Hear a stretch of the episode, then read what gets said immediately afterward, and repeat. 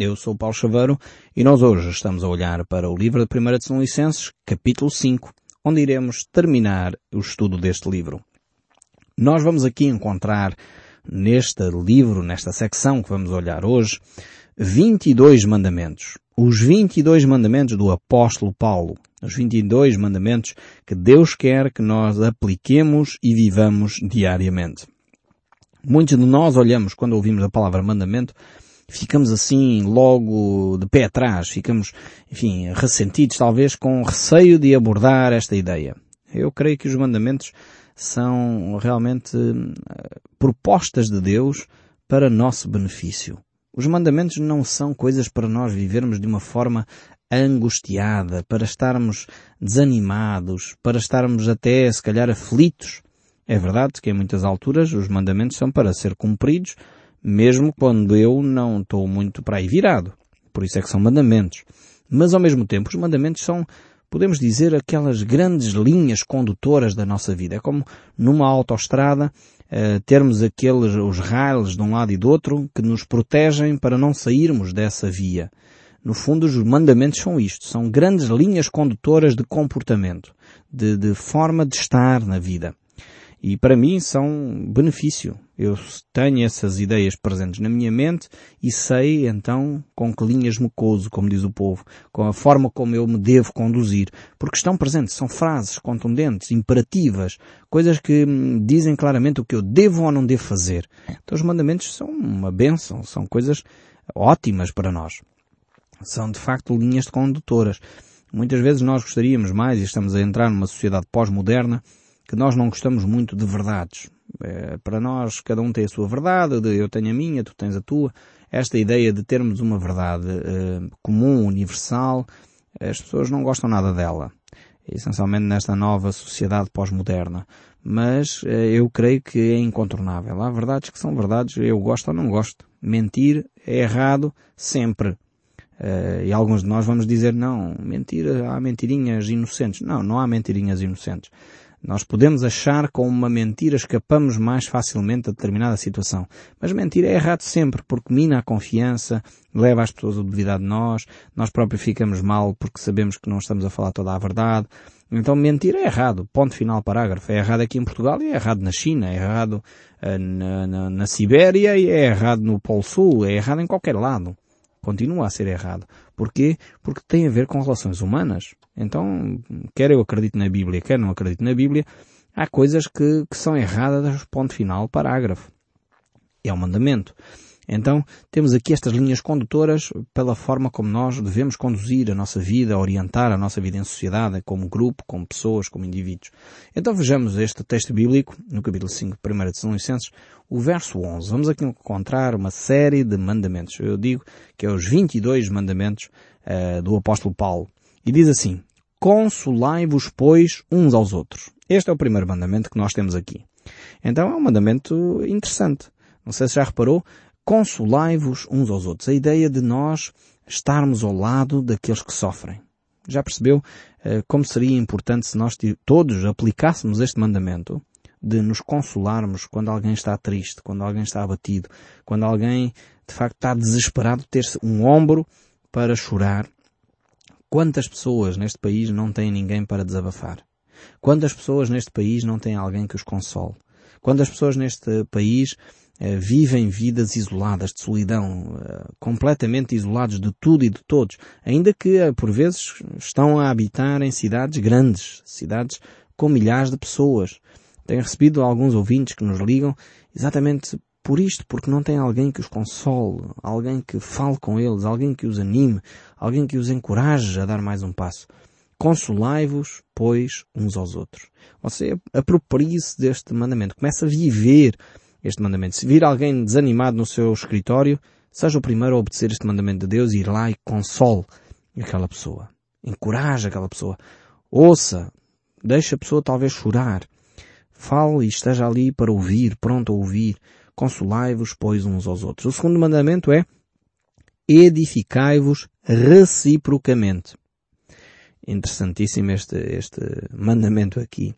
Às vezes as pessoas têm a ideia de que uh, edificação portanto, a pessoa ser alimentada espiritualmente, é esta a ideia que, que o apóstolo Paulo está aqui a trabalhar, um, tem a ver com aqueles que são os profissionais da fé, ou seja, eu vou a uma igreja e eles é que têm o dever de me edificar, de me ensinar alguma coisa. Infelizmente, alguns uh, líderes uh, espirituais têm esta ideia também, esta postura. Eles pensam que só eles é que ensinam os outros.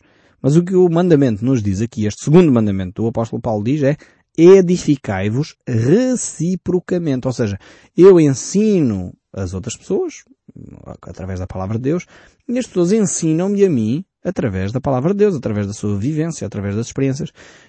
Quando nós apercebemos que temos sempre alguma coisa a aprender com os outros, é fantástico.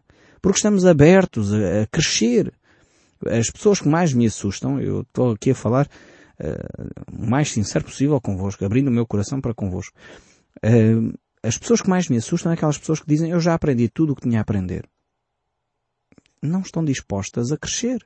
Estagnaram e provavelmente vão morrer em termos intelectuais. Porque quando a pessoa não está pronta a ser edificada pelos outros, ela já não tem nada para oferecer também. E nós temos de aprender a edificar-nos reciprocamente. Eh, aqueles tempos em que eu aprecio os cultos, quando nós estamos em adoração a Deus, é quando as pessoas vão e podem testemunhar daquilo que Deus está a fazer. É por isso que eu aprecio tanto quando vocês me escrevem, nem sempre eu aqui falo das cartas que vocês escrevem, aos e-mails que mandam, aos telefonemas que fazem, porque nem sempre temos tempo, mas eu aprecio imenso quando vocês me escrevem, porque eu sou edificado com aquilo que vocês dizem, pelas vossas orações eu sou edificado, pelos vossos testemunhos, aquilo que Deus está a fazer eu sou edificado. E, de facto é, é gratificante para mim perceber uh, aquilo que Deus está a fazer em vós. E algumas pessoas nos têm escrito uh, mostrando exatamente aquilo que Deus uh, tem feito na sua vida.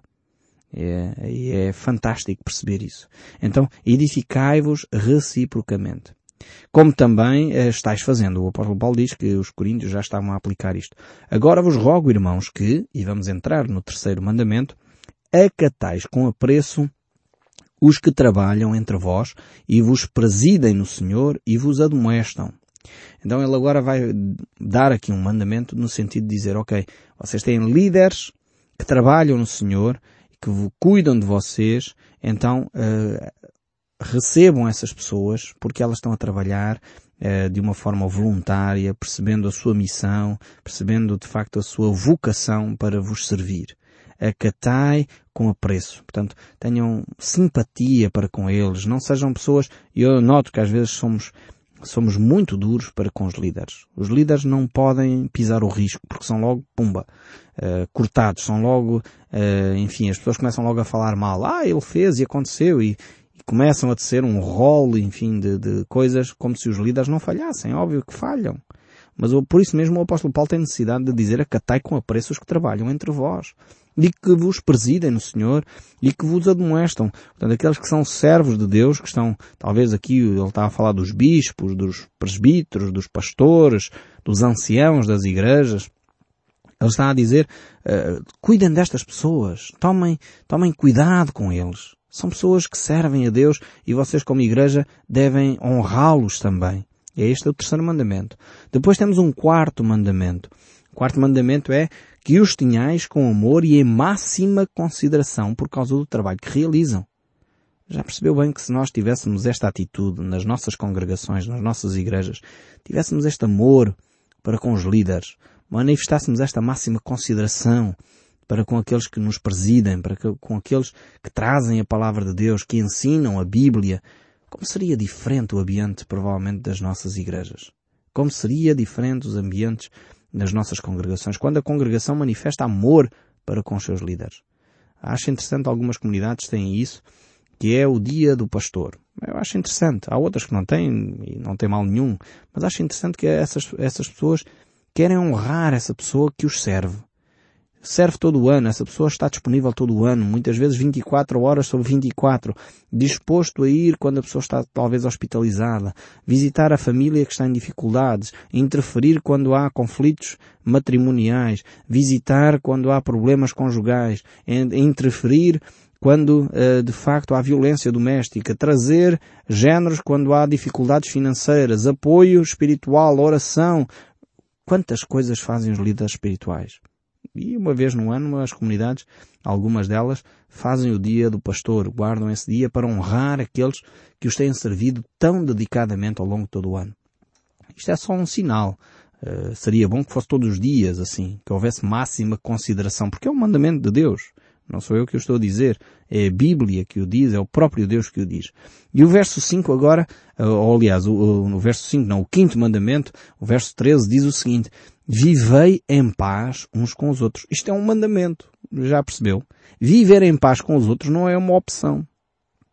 É um mandamento de Deus. Você tem de promover a paz à sua volta. E o apóstolo Paulo, no livro de Efésios, diz que nós, no que depender de nós, uh, devemos ter paz com todos os homens. Isto ele diz em Romanos. E depois em Efésios ele diz que nós somos, de facto, uh, os servos, os ministros da reconciliação. Nós devemos promover a paz à nossa volta. Então devemos viver dessa forma. E aqui ele dá como um mandamento à igreja em Salónica. Vivei em paz uns com os outros. Como é importante. Às vezes temos comunidades, grupos, às vezes nem são comunidades, não são igrejas ainda, são só um grupinho familiar, uma coisa pequena, mas já com tantas dificuldades, com tanta intriga, com... e as pessoas têm de tomar atenção para acabar com isso, acabar com a maledicência, acabar com as intrigas, acabar com as confusões, porque há um mandamento de Deus que diz que nós devemos viver em paz uns com os outros. E como seria diferente a nossa sociedade se nós tivéssemos estes mandamentos presentes? como seria diferente o seu local de trabalho se você vivesse em paz uns com os outros. Se você procurasse consolar aqueles que estão ao seu lado. Se você procurasse ter consideração por aqueles que são seus líderes. Já imaginou como seria uma revolução tremenda na sua, na sua vida, no seu emprego, na, na sua vizinhança, o aplicarmos destes textos bíblicos? Como era, de facto, importante uh, percebermos estas questões. É, era necessário realmente tornarmos isto uh, algo mais palpável, algo visível, mais presente em nós. Os 22 mandamentos do apóstolo Paulo. Mas o verso 14 ainda prossegue. Ele diz, Exortamo-vos também, irmãos, e agora temos aqui o sexto mandamento, a que admoestais os insubmissos. Eu vou repetir. É um mandamento que nós não tínhamos talvez presente. O sexto mandamento é que admoestais os insubmissos. Ou seja, por outras palavras, o apóstolo Paulo está a dizer que nós temos responsabilidade para com a vida do outro irmão. Ou seja, o ele ser submisso a Deus ou não ser tem a ver comigo. Porque eu tenho o dever, é um mandamento de Deus, de admoestar aquele irmão que não está a ser fiel a Deus. Eu tenho o dever de interferir na vida do outro de uma forma positiva, como é óbvio, ehm, para que ele se torne mais fiel a Deus. Deixe de ser insubmisso. Então isto é, é realmente um, um bálsamo, mas ao mesmo tempo uma revelação extraordinária. Numa sociedade onde nós vivemos um individualismo assoberbado, em que eu faço o que me apetece, já parece quase o tempo dos juízes, em cada um fazia aquilo que, que achava bem aos seus próprios olhos. Hoje estamos a caminhar para isto, mas o apóstolo Paulo diz que não. Nós somos um corpo, nós somos uma comunidade e como comunidade temos uns a ver com outros. Eu não posso fazer o que me apetece. A comunidade tem uma palavra a dizer. O grupo onde eu estou tem algo para me ajudar a crescer. E eu devo admoestar o outro que está insubmisso, está incorreto, está a agir errado, dizer não, isso é errado o que estás a fazer. Estás a ser insubmisso. Tens que ser mais uh, consciente de que esta pessoa foi colocada sobre ti como líder, para o ouvir. Se o corpo fizesse isto, como seria bem mais fácil a disciplina na igreja? O problema é que muitas vezes nós pensamos em disciplina como excomunhão. Disciplina bíblica não é excomunhão. Disciplina bíblica é aquilo que nós fazemos de alguma forma em casa com os nossos filhos. É, é um processo de ajudar os nossos filhos, espirituais neste caso, a crescer em maturidade espiritual. Porquê é que nós corrigimos o, o nosso filho? Porque é que quando os nossos filhos fazem birras no supermercado nós temos que lhe dar um açoite no rabo? Porque é que os nossos filhos quando fazem birras têm que ficar de castigo e não podem ver talvez televisão ou não podem brincar de uma determinada, com um determinado brinquedo que eles gostam tanto? Porque nós queremos que eles sejam pessoas responsáveis e adultas, maduras. Agora, a disciplina bíblica, nós associamos a disciplina bíblica à excomunhão, que não tem nada a ver uma coisa com outra. A disciplina bíblica é ajudar a pessoa a perceber o seu erro e a pedir perdão e a reconciliar-se com Deus e com as pessoas que magoou. Isto é disciplina bíblica. É até aqui o que o apóstolo Paulo diz, de admoestar os insubmissos. Se nós compreendêssemos a disciplina bíblica, se nós compreendêssemos este sexto mandamento aqui, uh, do apóstolo Paulo, provavelmente nós teríamos um corpo, umas igrejas muito mais saudáveis. Porque nós entendíamos que somos parte uns dos outros e que eu não posso virar as costas àquele meu irmão que ainda não entendeu uma série de verdades bíblicas. Ele precisa de ser corrigido. Então, eh, este texto bíblico mostra-nos a interligação que nós temos uns com os outros. Não somos ilhas, não somos pessoas que vivemos isolados do resto do mundo. Não. Somos pessoas que estamos interligadas e que eu tenho que ajudar o meu irmão a crescer juntamente comigo. O apóstolo Paulo, mais uma vez, diz isto muito, muito claramente no livro eh, em Efésios e em Coríntios, esta ideia de sermos corpo e crescermos todos até à unidade da fé. É fantástico essa, essa imagem. O verso uh, que se segue aqui do 14 ainda tem mais mandamentos. O sétimo mandamento, por, isso, por exemplo, ele diz consolai os desanimados. Mais uma coisa fantástica. é interessantíssimo estes mandamentos que muitos de nós, se calhar, nunca pensámos que existissem. Consolai os desanimados. É um imperativo, mais uma vez. É um mandamento. Consolar os outros não é uma opção. Ai, hoje eu tô, não estou bem para aí virado ah, aquele irmão precisa de ser consolado, mas hoje não me apetece. Não, é um mandamento de Deus. Deus diz para consolar os que estão desanimados. Infelizmente nós sabemos muito mal fazer isto. Uh, nem sempre somos capazes de encorajar aqueles que estão embaixo. Precisamos de aprender a obedecer a este mandamento de Deus. O oitavo mandamento diz amparai os fracos. Não só consolai os desanimados, como devemos amparar aqueles que estão fracos. Como é importante isto. Eu lembro-me quando estava no, no, exército, a fazer recrutas, há alguns anos atrás, um, ehm, ali tenta-se trabalhar um pouco esta imagem de que o pelotão é um só e não podem chegar uns primeiro e outros depois. E aqueles que eram mais fracos, muitas vezes nas corridas longas que nós fazíamos para preparar-nos fisicamente, havia uns que não aguentavam tanto, não estavam tão bem preparados e ficavam para o fim. Então aqueles que estavam talvez um pouco mais bem preparados vinham para trás, pegavam no braço daquele que estava mais cansado e juntos iam a correr até chegar ao, ao pelotão de novo, até porque enquanto os outros uh, não chegassem, aquele pelotão estava a ser castigado para tentar uh, não se esquecer dos mais fracos. E esta é uma imagem que me ficou. Daqueles que estavam para trás, eu várias vezes fazia isso, ia lá para o fim da fila buscar aqueles que estavam ainda mais cansados que eu, pegava no braço deles e ia correr devagarinho com eles para a frente para tentarmos apanhar o resto do grupo.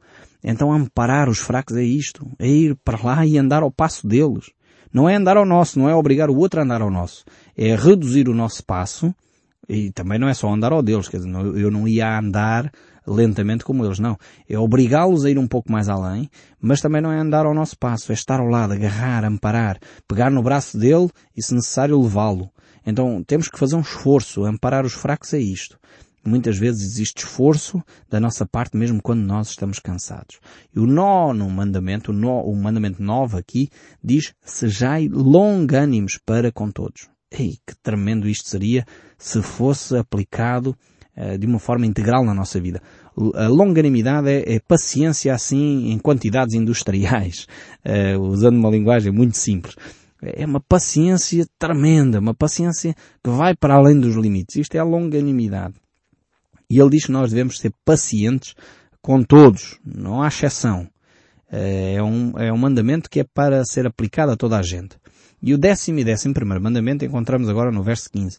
Evitai que alguém retribua ao outro mal por mal. Este é o outro mandamento. Fantástico. E depois ele diz, e pelo contrário, segui sempre o bem entre vós e para com todos. Estes dois mandamentos aqui andam de mãos dadas e, e confrontam com uma, com as filosofias hoje vigentes no nosso meio. Hoje há três grandes filosofias vigentes no meio sobre esta matéria. A primeira em voga é eu vou fazer mal àquele que me faz bem, porque eu não posso ficar atrás, eu sou mais esperto do que ele, e se eu puder, enfim, extorquir eh, aquele parvalhão ali, desculpem a expressão, eu vou fazê-lo. Ele fez-me bem, mas eu vou-lhe fazer mal. Esta é a primeira filosofia vigente no mundo, provavelmente você já experimentou, se calhar na sua vida, alguém que lhe fez assim. Você fez-lhe bem e ele, em troca, ainda lhe espezinhou e maltratou e difamou. Infelizmente acontece. Não é esta a vontade de Deus, não é isto que Deus quer. A segunda filosofia vigente no nosso mundo é aquela que é já mais bem educada. Eu vou fazer bem àqueles que me fazem bem.